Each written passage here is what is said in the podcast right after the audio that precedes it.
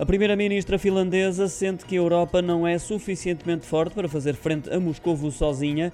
Numa visita à Austrália, Sana Marina apontou também os erros estratégicos que foram cometidos pela União Europeia num passado recente e que permitiram uh, que a Rússia adquirisse protagonismo e poder ao longo dos anos, referindo-se, por exemplo, à questão do fornecimento do gás. Apontou o dedo às grandes potências como França, Alemanha, Itália, também à Grécia, que sempre defenderam o estreitamento dos laços económicos com Moscovo, não dando assim ouvidos aos Estados-membros que faziam parte da antiga União Soviética.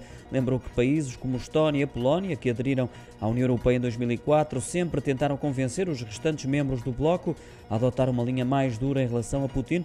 Agora a invasão e a ocupação da Ucrânia por parte da Rússia, segundo Sana Marin, colocaram em evidência as fraquezas e erros estratégicos da Europa ao lidar com Moscou.